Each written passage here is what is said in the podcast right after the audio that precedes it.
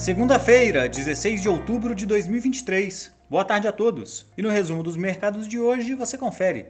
O Ibovespa fechou com um avanço de 0,67% aos 116.534 pontos. Hoje, o Boletim Focus trouxe atualização das projeções de inflação, atingindo 4,75% para o fim de 2023, influenciadas pelas últimas leituras do IPCA abaixo do esperado e levando as projeções para o teto da meta para o ano. Como outros destaques, as ações do grupo Pão de Açúcar avançaram 8,67% após o Conselho de Administração aprovar a venda do restante da participação na rede de supermercados colombiana Êxito, correspondente a cerca de 790 milhões de reais. Já as ações do banco BMG caíram 0,82% após a agência de classificação de risco Fitch rebaixar o rating da instituição de A para A-, citando uma deterioração de métricas financeiras em relação a seus pares. O dólar à vista, às 17 horas, estava cotado a R$ 5,04, em baixa de 1,01%.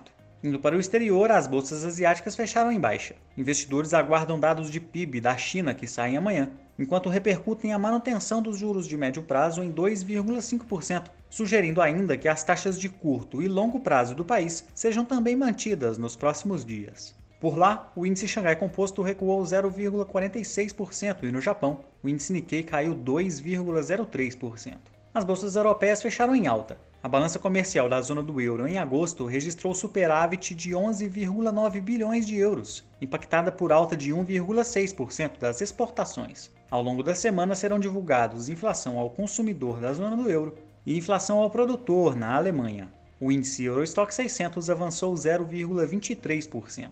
Já as bolsas americanas apresentaram avanços próximos a 1%.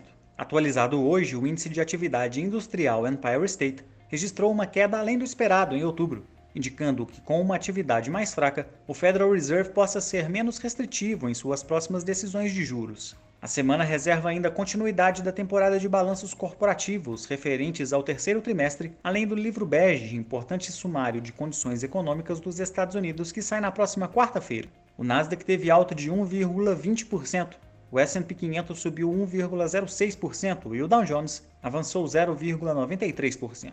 Somos do time de estratégia de investimentos do BB e diariamente estaremos aqui para passar o resumo dos mercados. Uma ótima noite a todos e até a próxima!